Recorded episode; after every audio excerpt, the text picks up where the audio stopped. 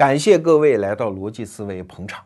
上一期节目呢，我们介绍了武志红老师提出来的那个概念，叫巨婴。哎，很多人听完了很有感触啊，说按照这套标准，我不就是个巨婴吗？没错，不仅您是，我罗胖也是啊。我们身边绝大多数人其实身上多多少少有点影子，但是没办法呀，谁让我们是一帮想让自己变得更好的人呢？要不然听什么逻辑思维嘛，对吧？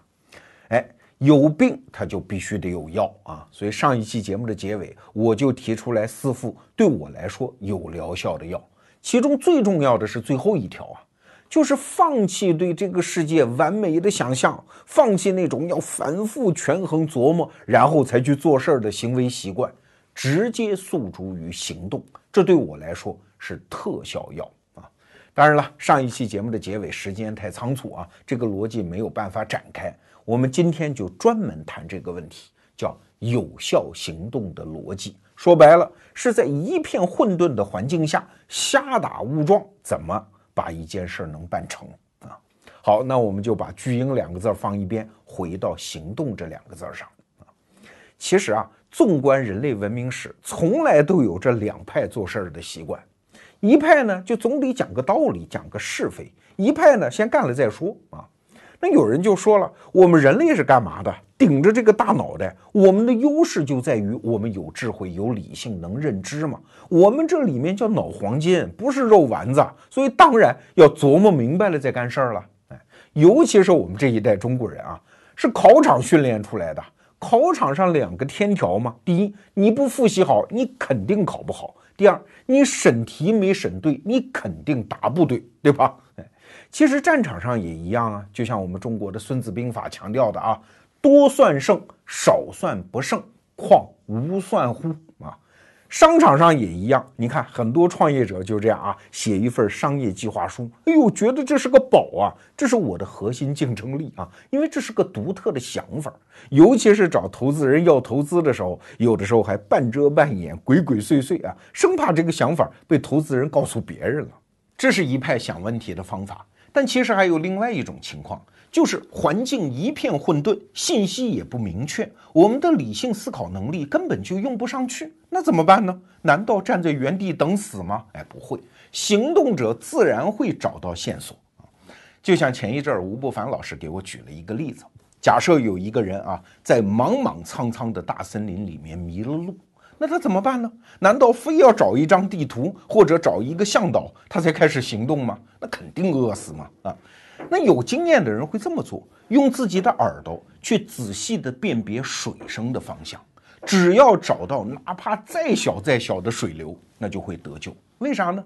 因为小水流会混入大水流，大水流一定会混入小溪流啊，溪流最后一定会通向大河。你只要顺着水流走。放心，一定会走冤枉路，因为水流是弯曲的嘛。但是肯定不走回头路啊！只要你的体力够，粮食够，你一定会走出来的啊！可是你发现没有？一旦走出森林之后，你得救了啊！你发现你对这个森林的地图仍然没有任何认知，它长什么样你完全不知道。但是有效行动了呀，达成目标了呀！哎，这就是另外一套逻辑，叫行动的逻辑。那今天我们讲这个话题呢，总是需要一些材料嘛。最近我就看了很多书，最后啊，我找到一本，叫《疯狂人类进化史》，作者叫史军啊，在此向他致敬啊。那这本书写的很精彩，我看完了之后，我说这不就是最好的例子吗？首先，人体和人的大脑，我们的身体啊，这是我们已知宇宙当中最最复杂的一个成就啊，一个造物。可是它怎么造成的呢？如果你不相信上帝造人的话，它就是漫长的几百万年、上千万年的进化史造成的。哎，这不就叫有效行动吗？就跟我们刚才讲的走出大森林的例子是一样，没有地图，没有向导，它就是这么一路走出来。我们的老祖先真是了不起啊！哎，所以今天我们就从人类身体的进化再来看这个问题。我们对自己的身体那真叫是又熟悉又陌生。说熟悉呢，我们从小到大把自己全身上下摸了无数遍啊，哪儿凸哪儿凹，哪儿光滑哪儿粗糙，我们心里都清楚，甚至比别人也摸了很多遍哦。那说陌生呢？一旦把人体还原到自然界，还原到进化过程中，你会发现它是一个很奇葩的存在啊。比如说，人为什么会直立行走啊？这在高级哺乳动物当中没有这么玩的呀。而且，人为什么把一身的体毛全部给脱光了呢？也不带这么玩的呀。而且你脱就脱呗，还留下那么几小撮啊，这又是为啥？再有，人有一种和其他所有动物都不一样的生活习惯。就是我们对盐有这么大的依赖性啊，没有任何一种动物像人一样长久不吃盐会死啊，这又是为啥？那你说人体是一个极其强大而精妙的存在，好，我们认。可是你又最脆弱啊。协和医院有一个大夫啊，写文章说，人体现在已知的毛病是一万三千多种。我的个老天，没有任何一个物种有这么多病啊，这又是为啥？哎，这都需要解释。可是对人体这个现象一解释，你就会发现吵成一团。不仅是民间吵啊，科学家之间也吵成一团。我小的时候，老师是跟我这么解释直立行走的，说很好理解啊，人站起来之后，这个前肢就是手啊，就腾出来了，可以干很多精妙的事情。而且站起来之后，我们的视野变高，在狩猎过程当中也有优势。但是啊，这些话仅仅是听起来有道理。和近些年来的科学发现，它不是一回事儿啊。举个例子啊，一九七三年，就是我出生的那一年，科学家在非洲东部的那个国家叫埃塞俄比亚，就发现了一具人类骨骼的化石。这个发现很重大，因为这是那个时候啊最古老的人类化石，距今三百二十万年前啊。当时考古队发掘的时候呢，正在听一个摇滚乐，叫 Lucy，是一个女孩的名字。哎，一看发掘出来的这个骨骼化石。也是个女孩，而且死的时候大概只有十二岁啊，所以就给这个化石也起名叫 Lucy，这是人类的老祖母啊。当然个子不大啊，只有一米稍微多一点。但是在 Lucy 身上，你就发现她是直立行走的呀。哎，怎么发现的？你又没见过她活的样子。哎，三个特征嘛。第一是足弓，你想人直立行走之后，全身的重量都是放在脚上的。而又要奔跑啊，所以足弓它就是一个很独特的结构，是减震的啊，要不然跑着跑着就得了脑震荡啊。哎，它有足弓这个结构，而且呢，膝盖骨非常的粗大，这也是直立行走的一个证据。还有一点，骨盆的结构也发生了变化，这跟其他灵长类也不一样啊，所以这就是人呢，三百二十万年前。可是那个时候，人类发现的最早的石器啊，就是什么旧石器时代，只有两百多万年。换句话说，人站起来之后，有一百多万年都没有石器呀。那你说站起来之后是为了方便手用石器，这个假设就破产了。嗯，当然这些年我又看啊，有些考古队又找到了更古老的石器，比如三百万年前，好像跟 Lucy 又生活在同一个时代了。但是对不起啊，人类的骨骼化石的发展和发掘也在往前跑啊。很快，在二零零五年的时候，他们又在埃塞俄比亚发现出了一个人啊。这个人也是，哎哎，他的名字叫大个子，为什么？一米七啊，比 Lucy 高多了。从骨骼看，也是直立行走的啊。后来这个人被起名叫 Lucy 的祖父，当然不可能是真祖父了，因为他比他早四十万年。这又往前走啊。到二零零九年的时候呢，科学家又在一堆骨骼化石里面拼啊，最后拼出来一具人类的完整骨骼化石，发现这个人更早啊，四百四十万年。那我们就不说这些数字了。后来有科学家说，这有什么了不起啊？你看那个红毛猩猩啊，它在树上生活，它也是直立行走的，这说明什么？可能人类就在灵长类的动物当中，直立行走可能已经是上千万年来的一个历史了啊！这跟那个石器说用手才能造的东西，它没有什么关系啊，中间差好几百万年，所以这个假设肯定是破产了。那还有一个说法呢，就是站起来个子高、视野宽、方便狩猎，这个说法好像也有问题。你想啊，我们的那些表兄弟啊，什么猴子呀、猩猩啊，都是杂食动物哎。肉类不是它们主要的食物来源，那你受个毛猎呢？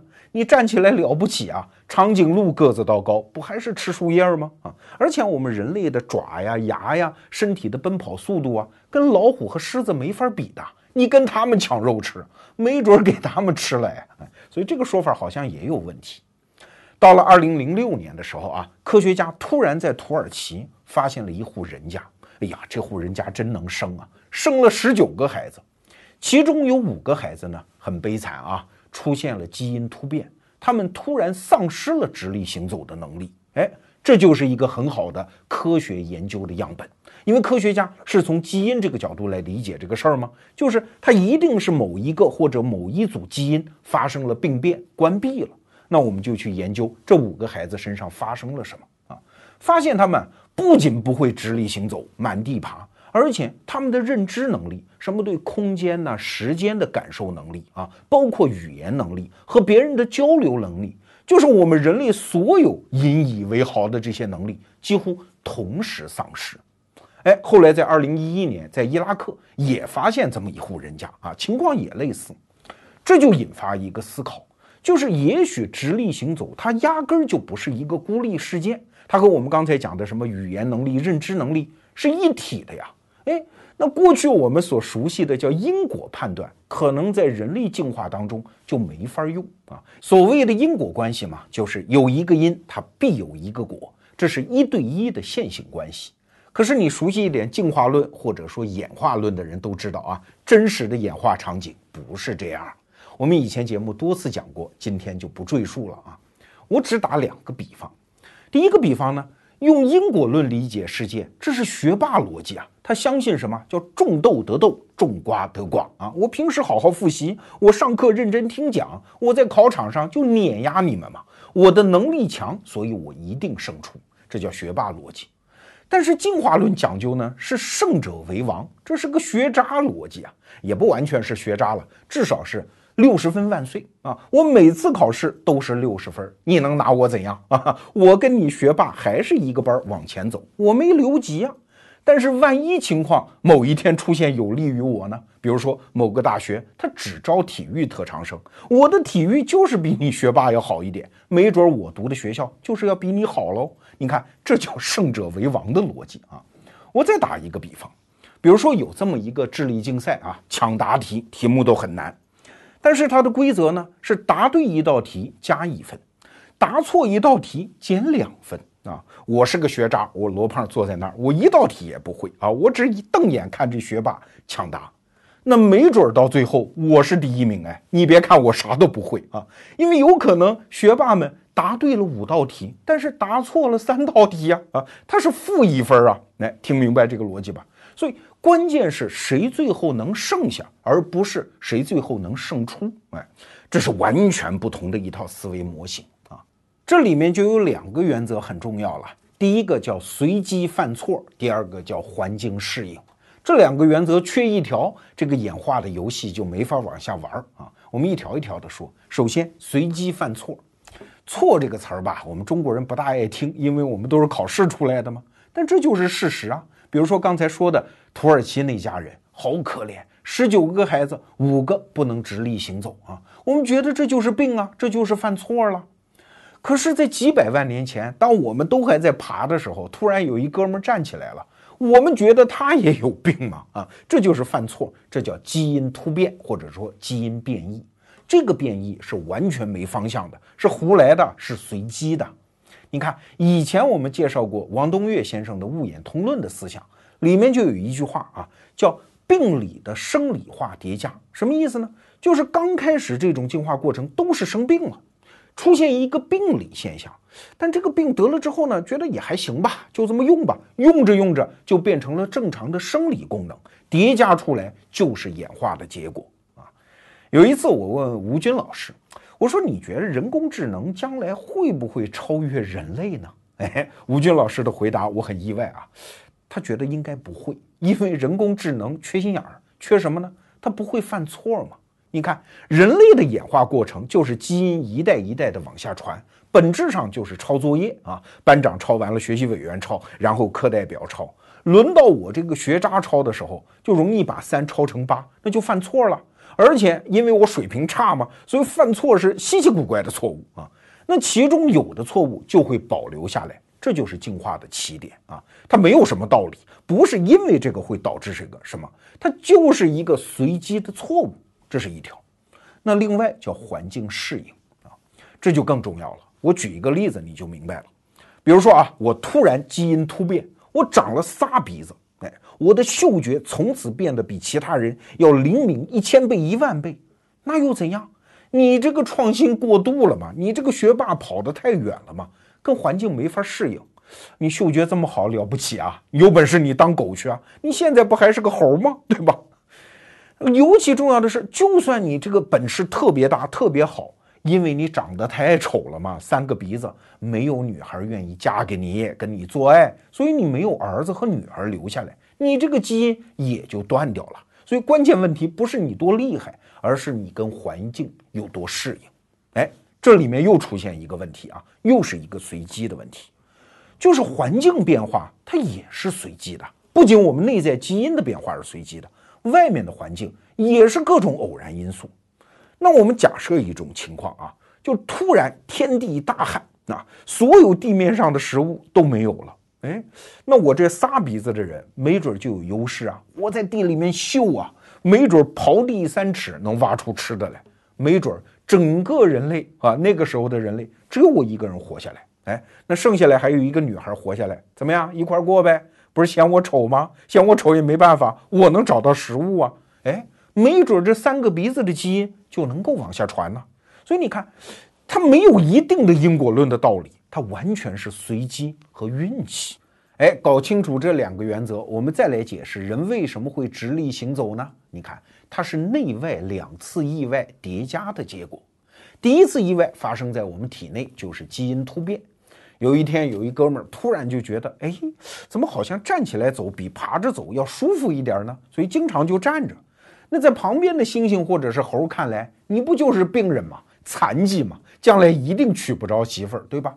所以他的基因想要传下去，他必须有一个外在的意外来配合啊。那当然，外在的这个意外我们只能靠猜了。现在比较靠谱的猜想是这样的。距今三千万年到一千万年之间，非洲大陆出现了一次开裂啊，这就是我们今天的旅游景点啊，叫东非大裂谷。同一片原始森林里面生活的猩猩突然变成了两波，这就相当于我们今天一个村子啊，中间突然修了一条封闭的高速公路，哎，两边来往就不方便了嘛，渐渐的大家就生疏了。这两波猩猩呢，一边在西边，哎，继续活在大森林里面，这就是我们今天看到的什么大猩猩和黑猩猩啊。而在东边的这一支呢，出现了变化。几万年过去之后，原始森林突然退化，变成了草原，因为这边的气候条件发生了突变。那别的复杂的因素我们就不讲了，我们就讲一条：这个非洲的太阳受不了啊，变成了草原，意味着上面就没有遮阴凉的了。如果你在爬着，这不就是典型的烧烤姿势吗？啊，太阳在上面晒，那底下的热气蒸腾，地下也在烤啊，所以很快这爬着的就变成了原味的人肉干。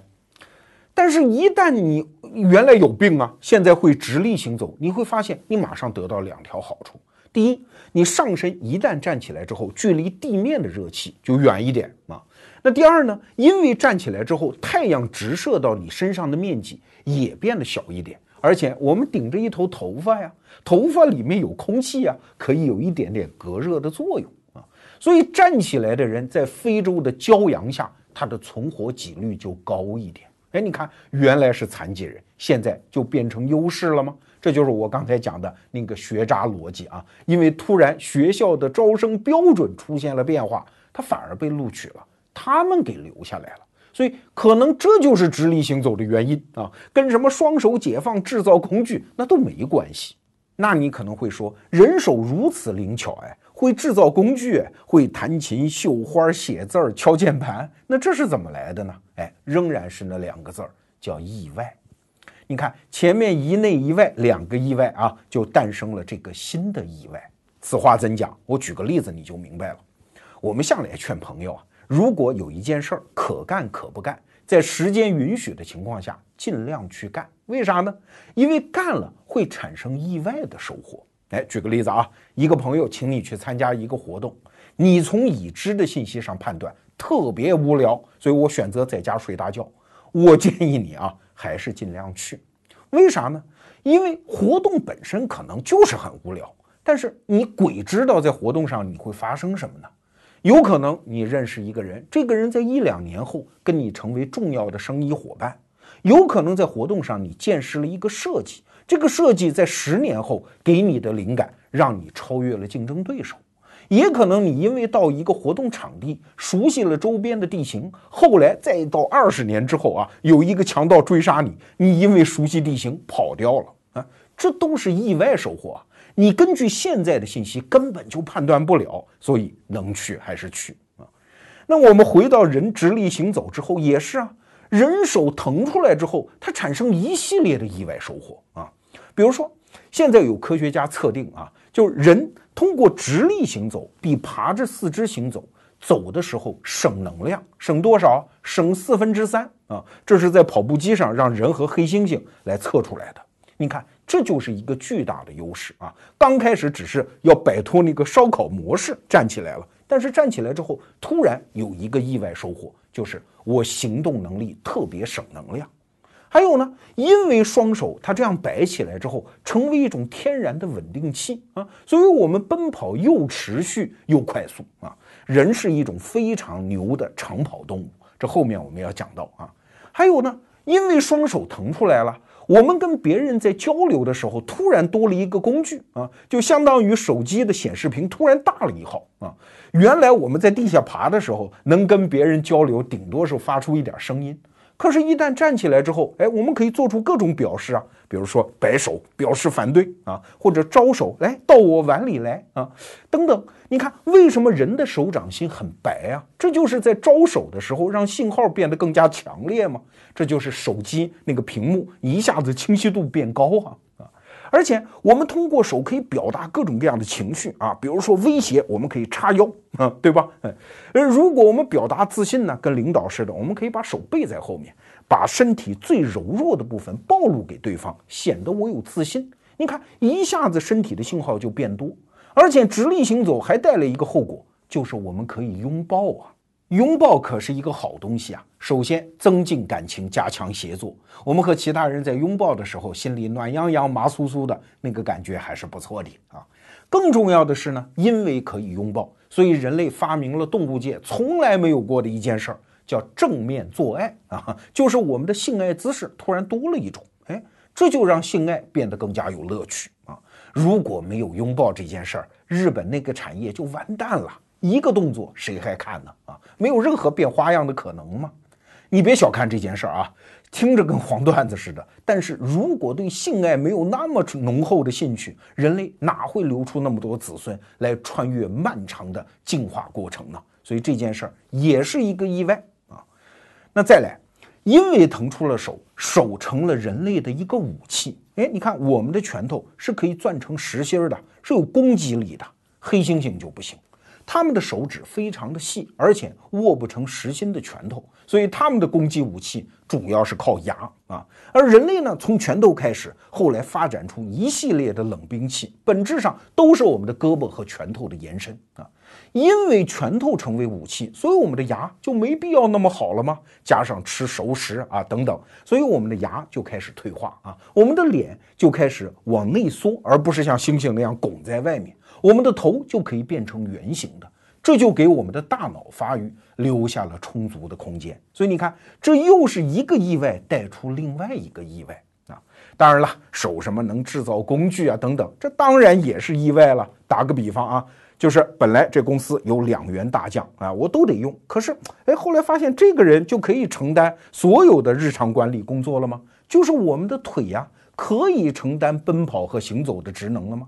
那腾出一个人干什么呢？哎，老板说：“我给你点钱，你创业去吧。”所以没准就搞出一件比原来公司还大的公司。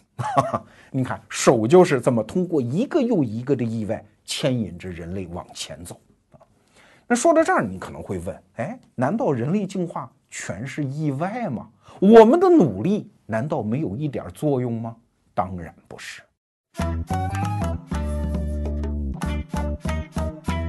今天这期节目的底本叫《疯狂人类进化史》，它的电子版也在和本期节目同步上线，在得到 APP 里面啊，上线的头二十四小时有特价。好，我们还是回到主题，人类进化出如此高明的一个身体，它到底为啥呢？啊，穿越了各种各样的意外。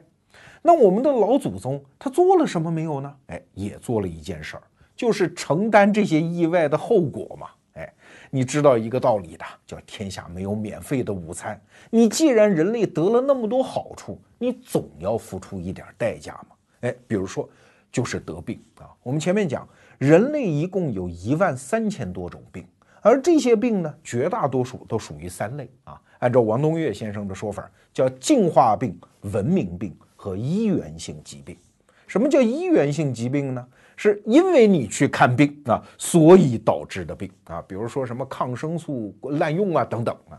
那什么叫文明病呢？因为进入文明生活之后，我们和原来的生活环境完全不一样，所以得的病啊。比如说吃的太多，容易得糖尿病啊。那什么叫进化病呢？这就是我们今天要讲的了，就是你在进化过程当中拿到了形形色色的好处，把代价付出来啊，这就是进化病啊。举例来说，我们直立行走之后啊，因为你的头部变得越来越大而且重，所以我们的脊柱就得变得越来越粗啊，而且得变得弯曲啊，来承受头部的重量啊。那所有上半身的重量都放在腰上了嘛。所以为什么人稍微老一点腰就容易疼？什么腰椎间盘突出啊，就来了。那整个上半身的力量又放在了膝盖上啊，所以我们的膝盖，如果你长期奔跑和走路，也会损坏，这是不可逆的损坏。我们全身的力量是放在脚上，哎，所以我们的脚骨变得非常之大啊。一个一百斤重的女人，她的脚骨比那个三百斤重的大猩猩的脚骨还要大。但是因为这个骨头变得很大，所以它的骨质就非常的疏松啊。稍微老一点，钙质一流失，走路不小心就容易骨折。你看，篮球运动员大个子，比其他运动员就得更早退役呀，因为你年岁稍微大一点，那么大的体重都压在脚骨上，还在赛场上那么奔跑，脚骨很容易受伤骨折。因为直立行走，我们的头部的位置抬升啊，那怎么给脑部供血呢？这就需要心血管系统加倍努力呀。所以人类心血管系统的疾病比其他动物要多得多。因为直立行走，所以我们的内脏是呈纵向排列啊，那就出现一系列的下垂嘛，什么胃下垂、小肠下垂、肾下垂、子宫下垂啊，在身体的末端还出现了一个其他动物绝对没有的病，就是痔疮啊。因为长期直立啊，所以在肛门部位的那个血就很难回流，这就是痔疮的来历呀。其他的病我们就不多说了啊，一万三千多种，本质上都是因为我们要在进化的过程中获得更大的优势，从而付出来的代价。那面对这些病怎么办呢？只能忍着嘛啊。所以我们老祖宗这几百万年来练就一项神功，就是忍受各种病痛啊。别说他们了，就说我们吧。可能您是健康人，对吧？可是你从头到尾想啊，你身上哪个地方都有毛病。即使是健康人，平时也在承受一些小小疾病的痛苦，这就是人的宿命啊。那我们老祖宗练就的第二个神功，不光会忍啊，还有另外一项神功，就是我们通过承担另外一个坏处或者说痛苦，来化解前一个坏处。哎这是进化当中人类把握的一个机会。哎，要想说明这一点，就必须举出那个很有意思的案例了啊！人为什么不长毛呢？我们所有的近亲，从猴子到猩猩都有毛，唯独人类把体毛是几乎褪光，这是为啥？要知道毛是很有用的，首先是保护皮肤嘛。现在我们人类光溜溜的，再回到森林里、荆棘丛中，皮肤很容易划伤的。在那个时代又没有医药啊，一旦划伤感染之后，一条命就没有了，很危险。而且皮毛是重要的隐蔽工具啊。现在我们光溜溜的身子在草原上跑啊，猎物一眼就看到你啊，这也不利于捕猎啊。而且没有皮毛的保护，这几百万年来，人类的老祖宗也没有蚊香，受尽了蚊虫叮咬之苦啊。你说我现在换得这么大的痛苦？那我换来了什么好处呢？在进化史上，很多人就在猜这个问题啊。有人说，这是因为定居了，再有毛发，这个粪便就会滚到一身啊，不干净。你看，说这话的人一定是个洁癖啊。这种清洁概念，人类发展出来是很晚很晚的事情了。还有人说，这是因为光着比较性感吧？扯，公老鼠见母老鼠性感的很，这跟有毛没毛一点关系都没有啊！还有人说这是因为用火之后怕火撩着毛吧？啊，所以褪光了吧？不会，人类在学会用火之前很久很久，一身毛就褪光了啊！还有人说这是因为后来穿衣服了，没有必要要毛了吧？扯，在热带的那些森林里面，那些原始部落啊。他们也没有毛啊啊，这跟天热天冷穿不穿衣服没有关系，他们从来就不穿衣服啊，哎，所以没有毛这个事儿啊，真需要一个新的解释。历史上还有过一个很奇葩的理论，叫水源理论。水是海水的水，源是猿猴的猿，就是说我们这一只猿猴啊，原来在水里生活过，是两栖动物出身啊。当然，它有一系列的证据，最重要的证据就是，哎，所以下水没有毛了嘛。毛增加水流的阻力，所以就退光了吗？而且我们胳膊上和脊背上汗毛的走向和其他的灵长类也不一样啊，它都是指向脊梁骨的，这就是顺着水流的方向啊。而且我们的人体呈现流线型，我们皮下脂肪比较厚啊，他举了大量的例证，非得说我们在水里生活过。这个理论的提出者是二战期间一个德国的病理学家啊，因为那个时候德国人特别热衷于进化论嘛。希特勒说我们这一支是最牛的，所以只有我们配活啊。所以德国的病理学家提出来，当然在二战期间没人搭理他了。是二战之后有一个女作家叫摩根啊，她到处宣扬这个理论。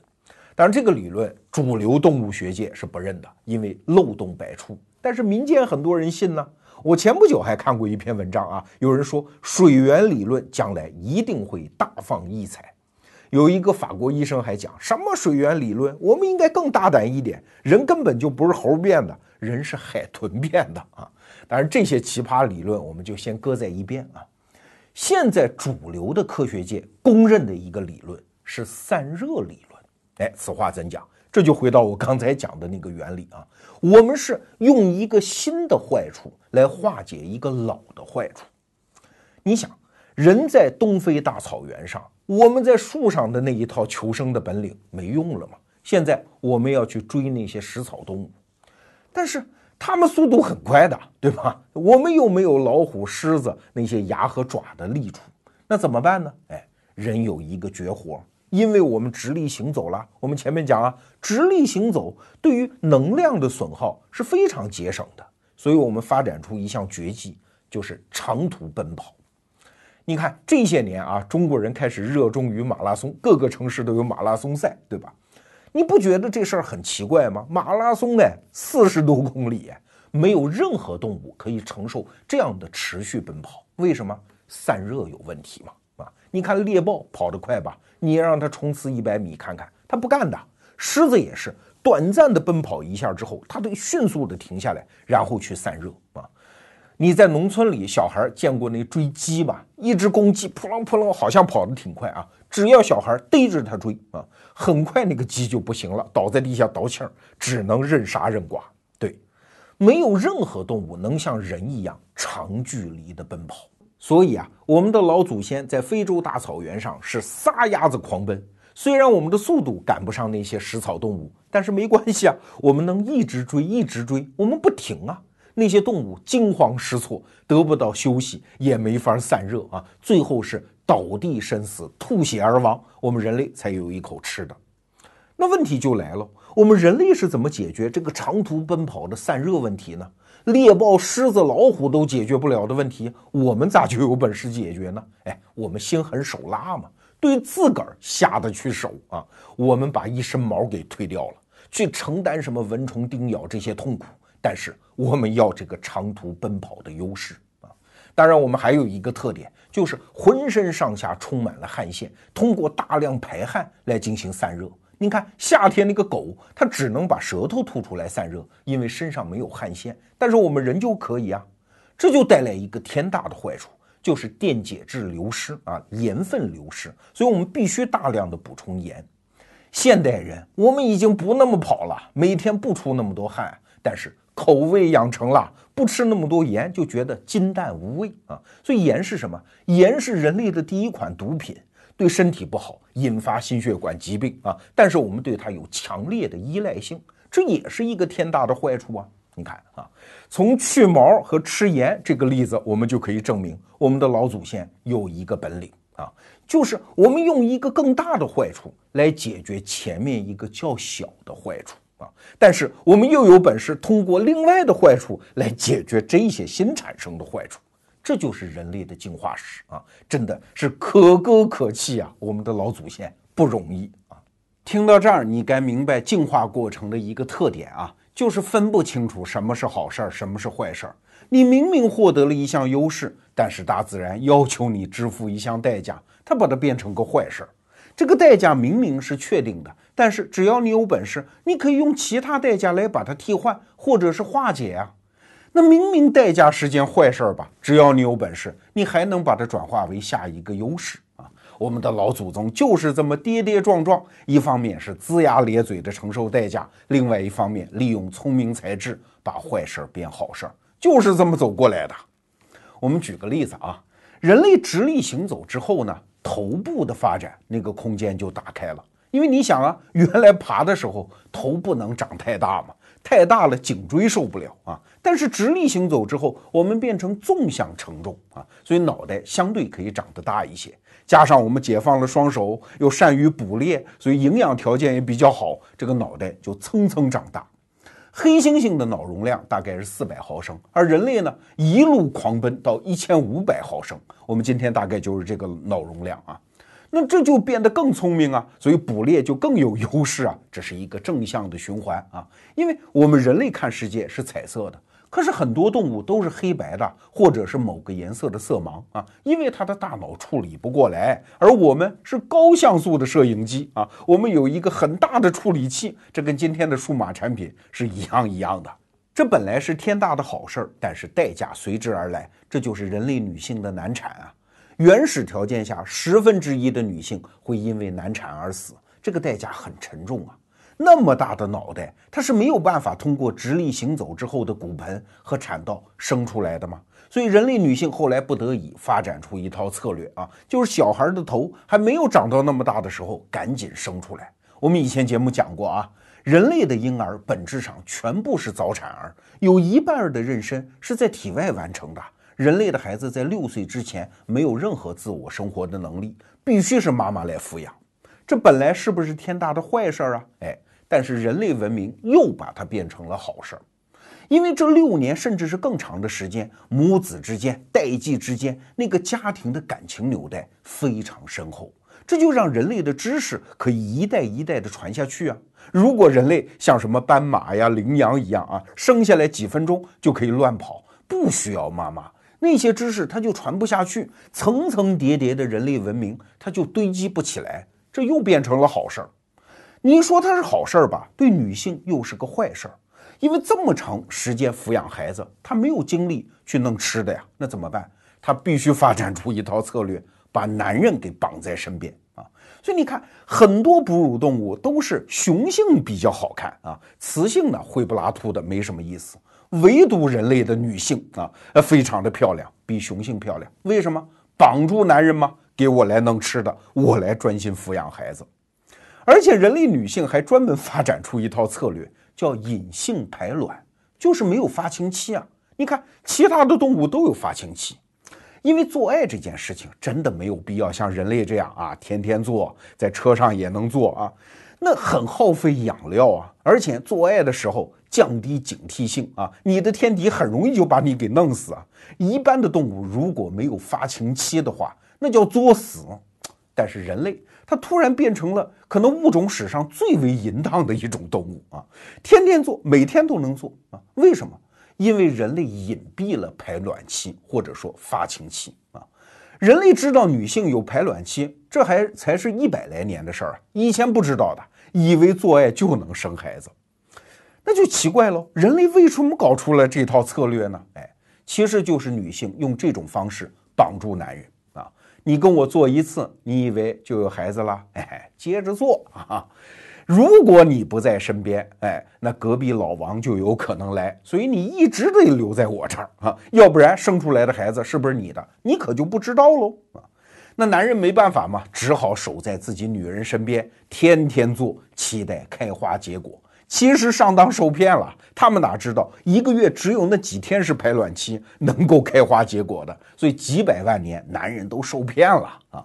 那另外一方面呢，就出去找吃的，回来养活老婆孩子，承担起家庭责任啊。渐渐的就发展出一夫一妻制的家庭。家庭这个东西是个宝啊，宏大的人类文明都是由这个细胞层层叠叠的发展出来的啊。刚才我们讲了是人类身体的来源啊，当然这不是全部了。甚至我今天还带了一本书，我们店里在卖，叫《人类的荣耀》啊，这是从人类的大脑、神经、语言这个角度重新解释这个进化史，这是另外一个侧面，但是我们今天没有涉及。好了，在整个这个过程当中，我不知道你看出什么叫有效行动的逻辑了。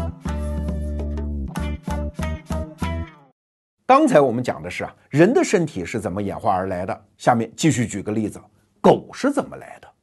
以下这一段啊，我是从《博凡日之路》里面看来的，这是得到 APP 里面一个订阅专栏，吴伯凡老师主持，他真的是我的老师啊，很多知识我都是从他那儿学的啊。哎，说句题外话吧，强烈建议大家一定要订阅《博凡日之路》。一天才五毛钱嘛，买不了吃亏，买不了上当。但是我跟你保证，每天脑洞大开啊！那吴伯凡老师做了这样一番推测：狗是怎么来的呢？是由狼来的，但是它不是被人类驯化的，而是反过来，狼其中一部分主动驯化了人，它变成了狗。哎，你看这个结论很奇葩吧？其他人类豢养的那些生物啊，我们都知道它是人类主动驯化的，什么鸡牛羊猪，原来是野的，人类把它圈养之后，这些动物一看挺好啊，虽然最后要挨一刀，成为人类的盘中餐啊，但是活着的时候我不用主动找吃的呀，人类投喂，哎，就这么地吧，所以从野猪变成了家猪啊。但是狼不一样啊，我们看过一本小说吧，叫《狼图腾》，这里面就说啊。狼是没有办法被驯化的。小狼，你拿铁链子给它锁上，它越长大，那个凶性、那个野性就越强悍，它绝不屈服。所以狼是不可能被驯化的。哎，那怎么就变成了狗呢？是这样的一个过程。在北方的远古的荒原上，有两只物种啊，这两只物种是世仇，它不是天敌，因为互相之间兴趣不是那么大啊。但是呢，他们在互相争抢自然资源。这就是人和狼啊，有限的猎物本来到冬天就少啊，这两支队伍就抢来抢去。哎，这个狼群当中啊，有一部分叫弱狼，它可能怀孕了或者残疾了。他发现一个问题，就是我跟狼群在一起混没什么好下场，因为我弱嘛。打下食物之后，哎，别的狼早吃的干干净净，轮不到我。哎，但是我如果跟人混呢，我还能落着一点。为啥？因为人的牙不行啊，对付不了骨头。比如说一头鹿吧，人打完之后把肉吃完，骨头扔出来啊。所以这批弱狼不跟狼群混了，就守在人类的营地旁边，等待那个骨头扔出来。所以为什么狗它天性就是要吃骨头啊？哎，就是这么养成的，这变成了它的一个基因啊。它守在人类营地外面呢，这光靠骨头也养不活自己啊。哎。于是这批弱狼就形成了第二个天性啊，他就在琢磨，我一定要吃一点又有营养啊，但是人类又绝对不吃的东西，那是啥呢？很聪明的人已经想到了，那就是人屎嘛啊。所以为什么狗要吃屎啊？这也是它基因里固化下来的啊，跟人类在两个生态位上竞争啊，有营养你又不吃。哎，我就包圆嘛啊！而且人类也挺高兴啊，哦，还负责打扫卫生，那你就吃吧啊！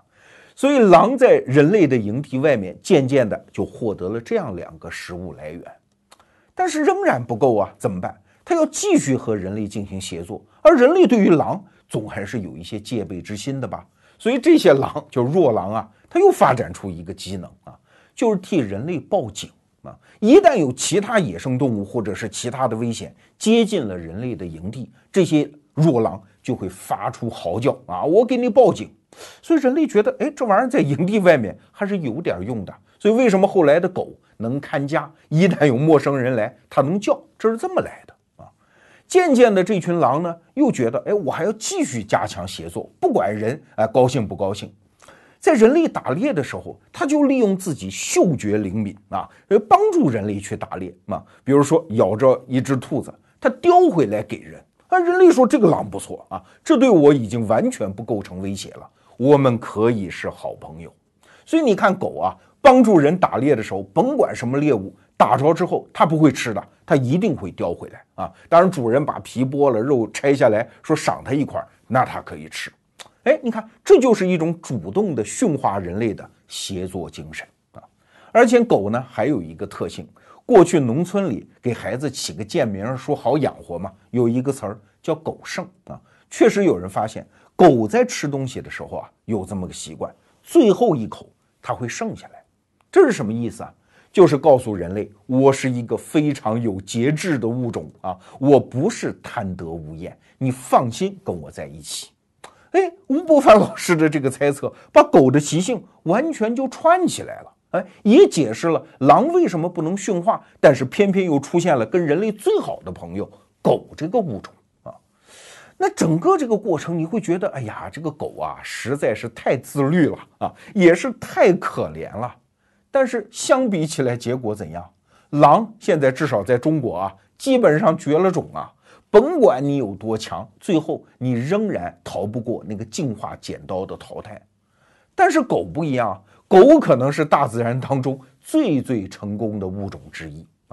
据说啊，吴吴伯凡老师讲了一个数字，说美国人用于狗粮那部分卡路里，基本上可以养活非洲的饥民啊。你说人类有多少条狗跟人类一起生活？所以这是最最成功的物种。你看，狗是从一个极其卑微的起点出发呀，然后经历了一系列极其悲催的过程，但是最后人家修成正果了呀。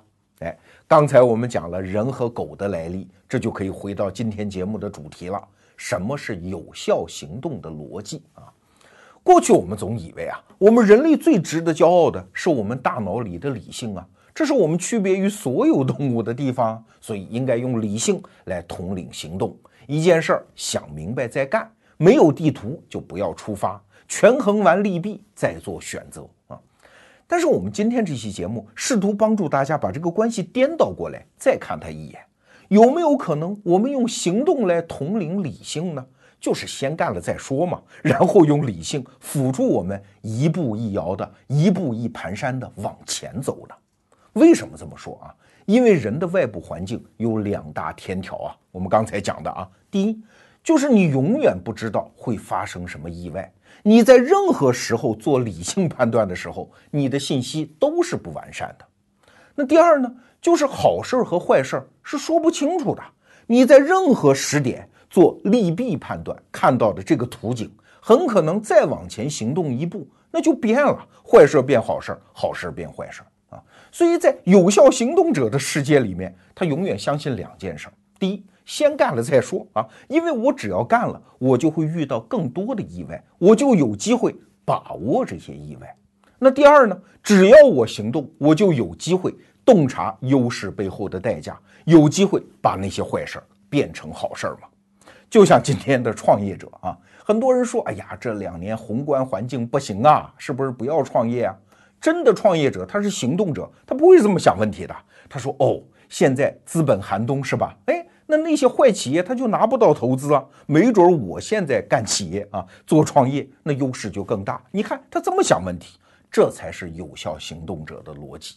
那今天节目的最后，我想引述徐小平老师说过的一段话，他是真格基金的创始人，中国最知名的天使投资人。”他说啊，过去我做投资的时候，总是最在意一个团队一把手的水平，这是团队能力的天花板啊。他的最精彩的想法都体现在商业计划书里了，所以能不重视吗？但是做了这么多年投资之后啊，我发现一个团队有没有未来，关键看他二把手的水平。哎，这个逻辑有点奇怪啊，怎么二把手比一把手还重要呢？哎，接下来的逻辑非常精彩。徐小平老师说。一份商业计划书仅仅是他想法的镜子，而二把手是他行动能力的镜子。这说明什么？说明他把想法成功的推销给其他人了，而且是一个优秀的人。他可以搭建一个优秀的团队，这说明他从想法到行动迈出了关键一步啊！只要这一步走得非常漂亮，找来一个精彩的二把手，那后面的事儿那就不用管他了吗？他肯定一路走向胜利了吗？哎，你看，这就是一个老江湖的水平。哎，这段话我们可以做一个总结啊，就是你的想法再精彩，那是想法的价值，而你的价值呢？哎。永远体现在行动之中。